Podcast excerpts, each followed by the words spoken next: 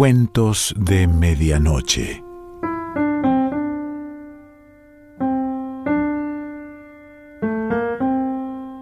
El cuento de hoy se titula La diosa blanca y pertenece a Idris Seabright.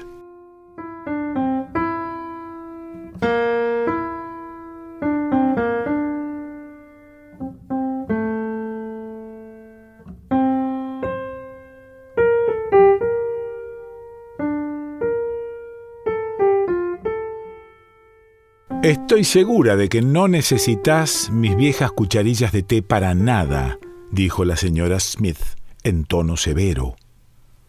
El tono era severo, sí, pero su voz encerraba muchos matices. Era un poco ronca, pero también aterciopelada, y aunque resultaba algo temblorosa, se notaba que estaba perfectamente modulada, como la de una actriz de la BBC representando el papel de una anciana. Una actriz joven haciendo de vieja. Carson, además de sentirse indignado por haber sido descubierto y haber perdido su pequeño botín, la mujer debía de tener ojos en la nuca, alimentó la esperanza de que en realidad la señora Smith fuera una joven que, por algún eh, inexplicable motivo personal, hubiese decidido vestirse y actuar como una vieja. En cierto modo, resultaba mucho más reconfortante pensar en ella como una mujer joven disfrazada que como una anciana que se movía y hablaba como una veinteañera. Quien quiera que fuese, desde luego no era la dulce, adorable y despistada víctima que él había supuesto, sino todo lo contrario. La había conocido en el paseo marítimo, uno de sus lugares favoritos para entablar contacto con simpáticas señoras de bien. Carson no había tenido que esforzarse más de lo habitual para que lo invitara a tomar el té. Ahora veía que aquella mujer no era ni anciana ni de bien, y el nombre que le había dado era un insulto. Mary Smith. El anonimato no podía ir más allá. ¿Por qué sonríes así? preguntó la mujer. Devuélveme mis cucharillas. Sin decir palabra, Carson metió la mano en el bolsillo de su abrigo y extrajo cinco cucharillas de té. La mujer tenía razón. Él no necesitaba el dinero. Casi nunca lograba vender las cosas que robaba a las viejas y cuando lo conseguía el dinero iba a una cuenta aparte que nunca tocaba. Eran hurtos compulsivos, una actividad no muy loable, pero se le ocurrían mil adicciones peores. Disfrutaba demasiado de ello como para parar. Puso las cucharillas sobre la mesa frente a la mujer y se recostó en su asiento. Ella las contó. Luego comenzó a dar pataditas en el suelo. No tenía juanetes, pero llevaba unos zapatos anchos de color negro algo pasados de moda. Eh, solo hay cinco y eran seis. Dame la que falta. Le entregó la última cucharilla con reticencia. Era la más bonita de todas, de plata fina y antigua, pero tan pequeña que seguramente hoy en día no valdría mucho más de lo que costó cuando se fabricó. La cabeza de la cucharilla estaba llena de minúsculas melladuras, como si un niño de hace dos o tres siglos la hubiera usado como mordedor. Pobre pequeñín, seguro que había salido bastante mal parado. Los agudos bordes de la cuchara debían de haberle dañado las encías. La mujer se apresuró a frotarla enérgicamente con uno de los extremos del mantel. Después se la devolvió con estas palabras. Mira en la parte cóncava.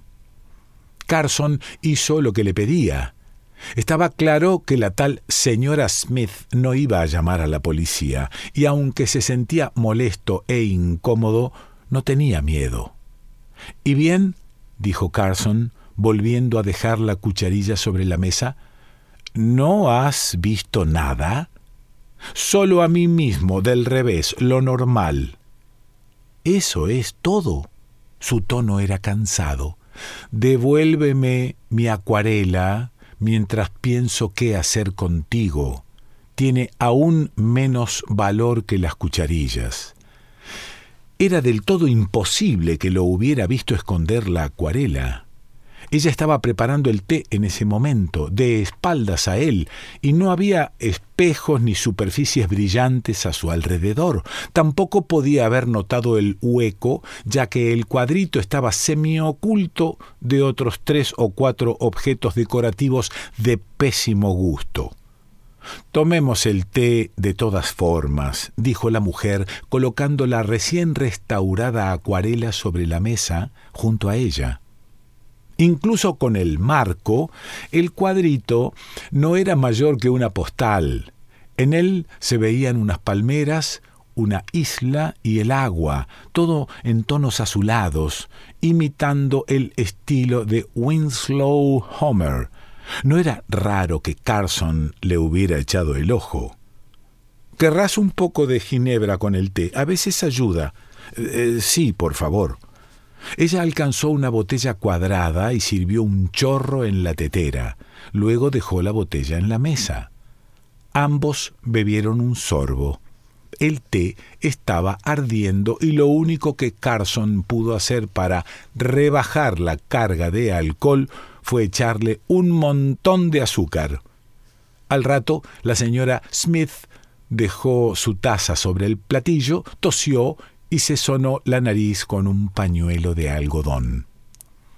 Ya va siendo hora de que entres aquí, dijo, mientras daba golpecitos con el dedo en la acuarela, a ver qué tal te sienta.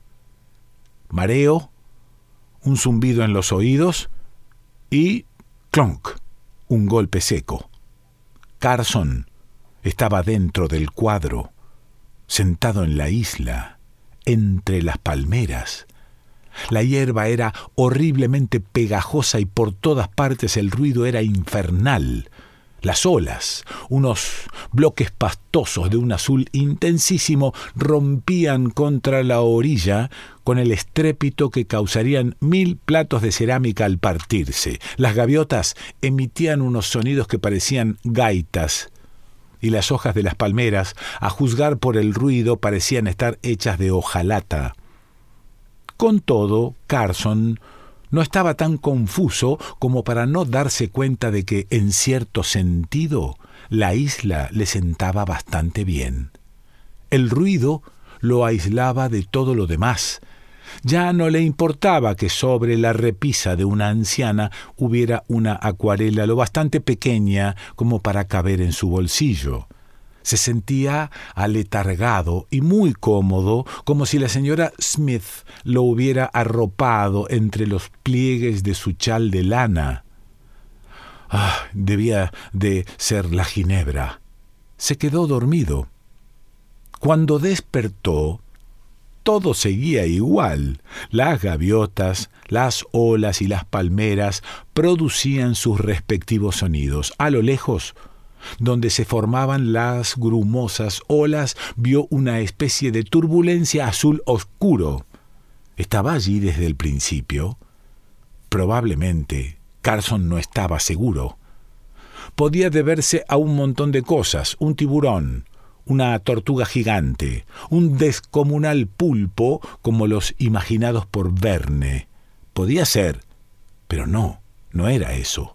Carson dejó escapar un débil gemido de terror. ¡Paf! Ahora volvía a estar sentado frente a la señora Smith ante la mesa de té. La mujer había puesto una tapa sobre la tetera, pero por lo demás todo parecía igual que antes. La señora Smith untó un bollo con mantequilla y se lo metió entero en la boca. ¿Te ha gustado la isla? le preguntó mientras masticaba. Al principio estaba muy bien, replicó él de mala gana. Luego intuí algo que nadaba bajo el agua y eso no me gustó nada. Qué interesante, la mujer sonrió. ¿No te importaron el ruido ni la soledad? Fue algo que nadaba bajo el agua y que no podías ver lo que te hizo sentirte mal. ¿Qué pretendía aquella señora? ¿Quería hacerle algún tipo de psicoanálisis? Trataba de averiguar mediante técnicas psiquiátricas qué cosas le daban miedo para liberarlo de sus manías y fobias. Nah. Lo más seguro es que estuviera tratando de identificar y comprender sus temores para usarlos mejor contra él. ¿Qué es lo que te interesa tanto? Intentó untar mantequilla en uno de los bollitos, pero le temblaban tanto las manos que tuvo que dejar el cuchillo sobre la mesa. No es muy habitual que alguien intente robarme. No, no debía serlo. Y tenía que ser Carson quien, entre todas las ancianas del mundo, tuviera que ir a dar con una que era Isis, Rea, Cibeles, había un montón de identidades mitológicas entre las que elegir Anat, Dindimena, Astarte o Neith. Neith. Carson se humedeció los labios. ¿Y si tomamos un poco más de té? sugirió, con un poco más de ginebra.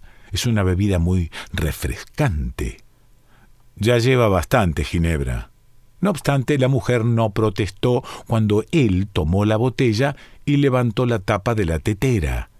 No parecía estar mirándole. Pero como antes ya le había engañado de esa forma, Carson pensó que probablemente seguía observándole. Aunque, quién sabe, tal vez fuera posible emborrachar a una divinidad. Dejó la botella con la etiqueta de cara a ella para que no pudiera ver cuánta ginebra había echado.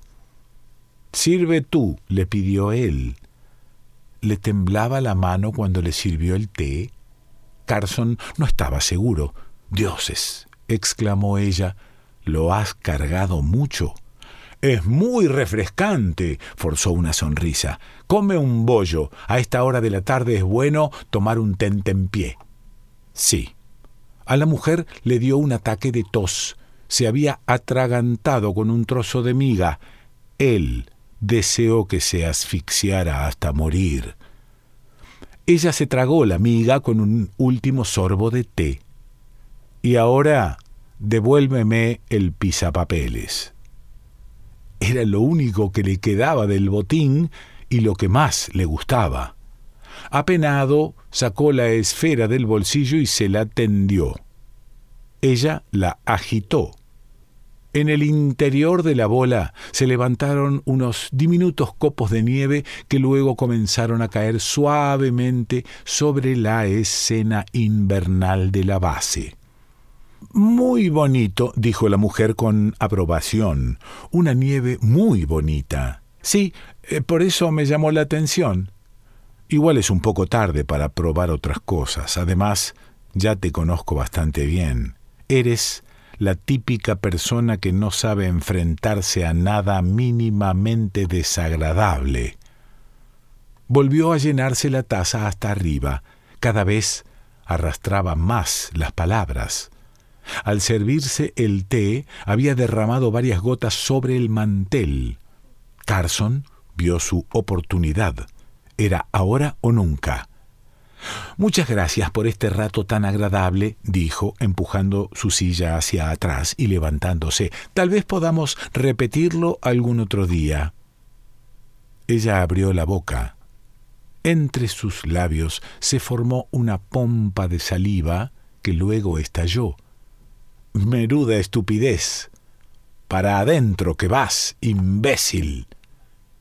El pisapapeles lo recibió. Estar allí era un poco como caminar contra el viento o como nadar, pero podía respirar sin dificultad. Con gran esfuerzo se abrió paso a través del líquido glicerina hasta la pared de cristal y miró hacia afuera. Vio cómo la señora Smith chasqueaba los dedos y cómo sus labios se movían. Comenzó a levantarse de la silla, pero se derrumbó sobre el asiento. Sus dedos se quedaron sin fuerza y dejaron caer la tetera que fue a parar al suelo junto a ella. La señora Smith había bebido demasiado. Al cabo de un rato Carson empezó a preguntarse si solo sería eso. Aquel cuerpo no se había movido ni un milímetro desde el desvanecimiento. Al fin, comprendió que la señora Smith no se había desmayado. Estaba muerta. A eso de las ocho llegó alguien y la encontró. Durante un buen tiempo, hasta que llegaron los de la camilla, hubo un gran ajetreo en la casa. La tetera seguía en el suelo. Asimismo, nadie se había preocupado de bajar las persianas. Los rayos de luna llegaban hasta la vítrea prisión de Carson e iluminaban la nieve de la base. Si al menos fuera nieve de verdad. Con cierto ánimo melancólico, se imaginó el exquisito agujero que podría haber preparado en la nieve y el dulce y cálido sueño del que habría disfrutado en esa mullida madriguera. En vez de eso, se pasó la noche flotando en vertical, atormentado por el insomnio y tan incómodo como un espárrago en una cacerola. Al fin se hizo de día, Carson no estaba seguro de si lamentaba o no la muerte de la señora Smith. ¿Acaso creía aún en la posible benevolencia de la diosa? Después de lo de la isla y de aquello,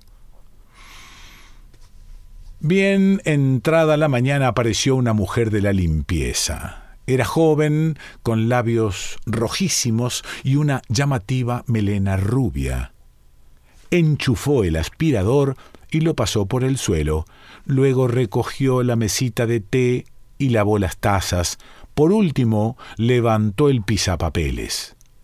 Lo agitó con violencia.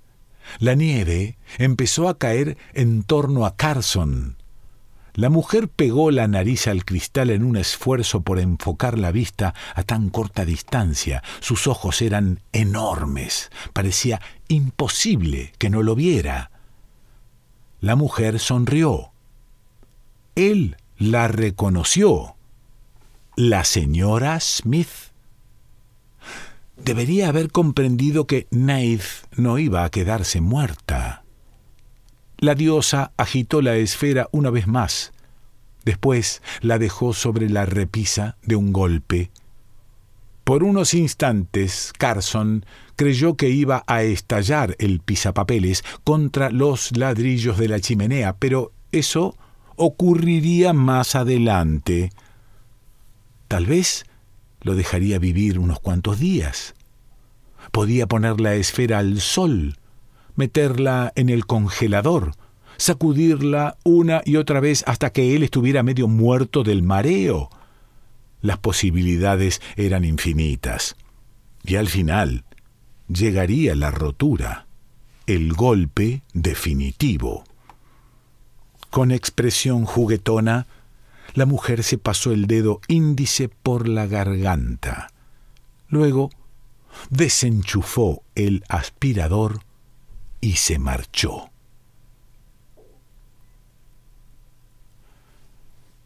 Idris Seabright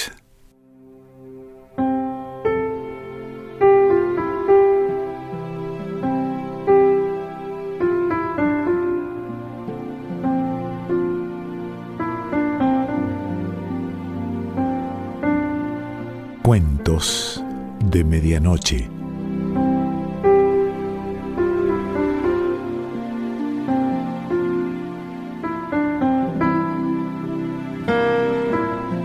Selección Pancho Mondino. Idea y lectura Quique Pessoa.